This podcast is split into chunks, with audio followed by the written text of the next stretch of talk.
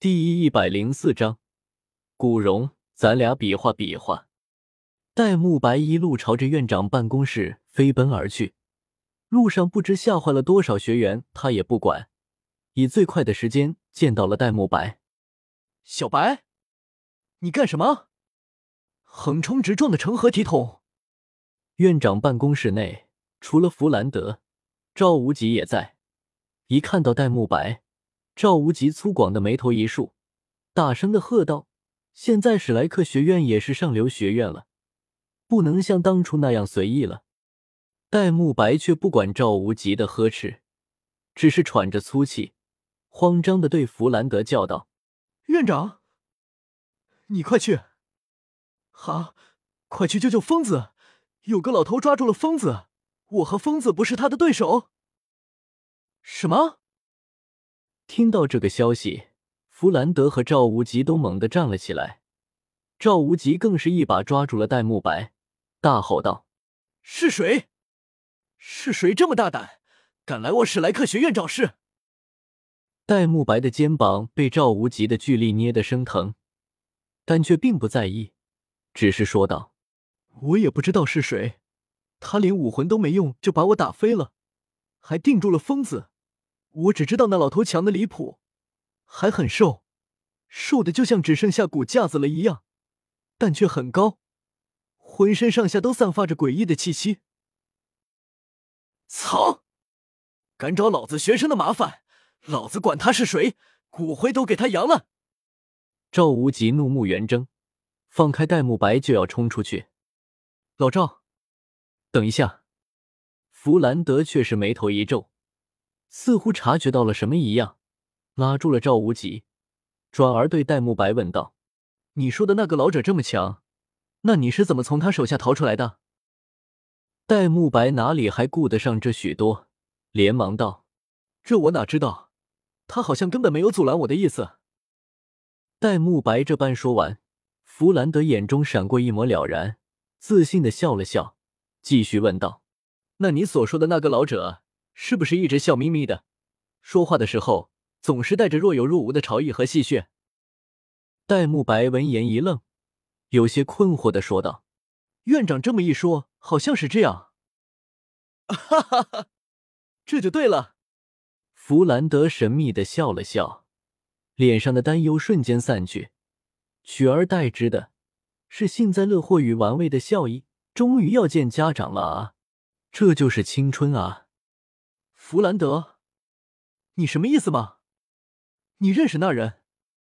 赵无极完全不明白弗兰德在说什么，扯着脖子问道：“淡定，淡定，老赵，你这都四五十的人了，能不能稳重一点？你们放心，韩风不会有事的，说不定还能得到些好处，也说不定。”弗兰德轻松的说道，淡然的坐回可座位上看书去了。哈？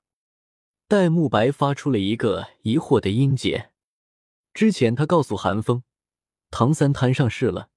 韩风告诉他，唐三对上了魂斗罗，但别着急，他凉了唐三都不会凉。现在韩风摊上事了，而且那老者比起魂斗罗来说只高不低。结果弗兰德又告诉他，别着急，韩风不仅不会有事，还会获得好处。是我戴沐白与世界脱轨了吗？要不下次自己也去招惹几个魂斗罗试试。而另一边，听到老者对自己的夸奖，韩风无法确定真假，只好微微低头，小声说道：“前辈谬赞了。”“谬赞？老夫这可不是谬赞。你小子真的很不错。”老者咧嘴一笑，完全不像是在说谎的样子。韩风眉头一皱，根本不明白这老者想干什么，只得沉默。老者看着韩风，似乎有意想要教训他一顿，但很快又苦恼的叹了口气，转而又羡慕的对韩风说道：“你小子也不知道上辈子积了什么德，居然，居然……哎！”韩风看着老者脸上精彩的神情变化。更加不明白这老者在说什么了，继续沉默。说话呀！你小子不是挺能说会道的吗？当初索托大斗魂场，多少人被你一张嘴给说死了？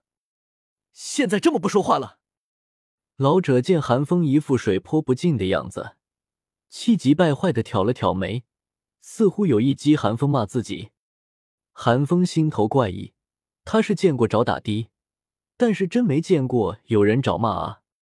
这老头怕不是有病吧？心中虽然这么想，韩风表面上还是沉着的说道：“晚辈不敢多言。”切，无趣！我以为你小子胆子多大呢？老者失望的咧了咧嘴，遗憾的说道。韩风心头已经白眼狂翻，反正你本事大，你说什么就是什么。我不骂你就是胆子小，我骂你是不是就成了不知死活？那老者却不知韩风心中所想，如果知道了，应该会再赞一声聪慧吧。现在的老者在想，到底该怎么惩治韩风？直接上手肯定是不行的，回去他交不了差，到时候指不定陈心那老货会怎么落井下石呢。但要是让他就这么放过韩风，他又不甘心。老者心中想了想，好一会，方才眼前一亮。对韩风提议道：“小子，我听说你是防御魂师，老夫我也是。老夫实话实说，今天老夫就是来收拾你的。既然我们都是防御魂师，那咱俩就来比划比划，如何？”韩风惊疑不定的看着这老者，从老者言语之中，他并没有听出明显敌意，只好顺着老者的话说道：“前辈想比什么？既然是防御魂师。”那自然是要比防御的了。老者咧嘴一笑，大喜道：“敢问前辈，怎么个比法？”韩风低眉顺眼，依着老者的说法问道。老者一副孺子可教也的模样，看着韩风，满意的点了点头，继而说道：“咱们这样，我打你一下，你挡下来了，你再打我一下，谁挡不住谁就输了，怎么样？当然，如果你我都挡下了。”自然也算是老夫输了。老者说完，韩风眼底顿时闪过一抹微不可察的怒意。这压根不能算是比试，根本就是单方面的虐杀。这老者打底都是魂斗罗级别的强者，而韩风的第一魂技现在最多能够挡下魂圣级别的攻击，概率还极低。老者一招下来，自己哪还有命在？韩风虽然会认怂。会审时度势，却也知道识时务和软弱的区别。如果有人给了韩风两杯毒酒，告诉他其中一杯生，另一杯死，只要喝下对的那杯酒就能活，韩风会毫不犹豫的将两杯酒都喝了，然后对他竖起中指。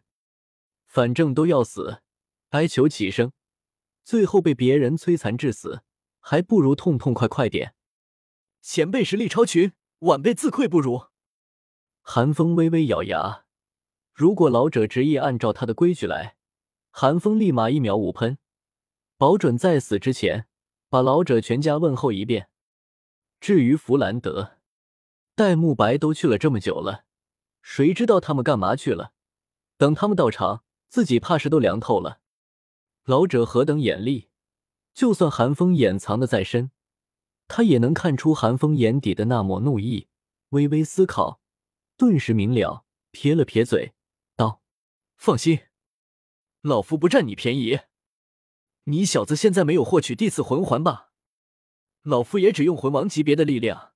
你小子的魂力精纯的离谱，这样老夫也不算占你便宜吧？”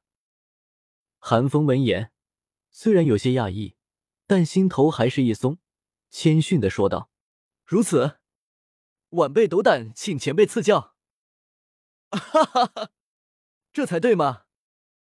老者大笑了一声，解开了对寒风的禁锢，一跃跳到宿舍外的空地上。已经有不少学员围了上来，但老者却不在意，随手将他们定在原地，对寒风叫道：“小子，出来吧！”寒风深深的吸了一口气，心中暗道一声无妄之灾，同样走到了空地之上。小子。老夫可以先让你准备，拿出你最强的姿态来。老者活动活动了手脚，笑眯眯的对韩风说道。韩风点了点头，也没有客气。赤天之盾附体，第二魂环闪动，在老者身前一闪，六面炎盾出现。这也是韩风这几个月来的成果之一，能够消除第二魂技必定背对被定位者的弊端，算是韩风用来奇袭的手段。老者有些惊讶的看了闪到自己身前的韩风一眼，却没有说什么。失礼了。韩风微微抱拳，又退了回去。第三魂技亮起，不动阎罗出现。这还不算完，韩风并不打算藏拙。原本只有上半身的不动阎罗一点点的站了起来，五官和四肢愈发清晰起来，手持赤天之盾，如同一尊巨人一般站在老者面前，而寒风则立于巨人的躯干处。这正是不动阎罗的第二形态——阎罗法相。随后，炎龙铠甲披身，第一魂技命之欲发动，寒风的战力瞬间攀升到了一个极致。晚辈已经准备好了，还请前辈不吝赐教。寒风神情肃穆，沉着的开口道。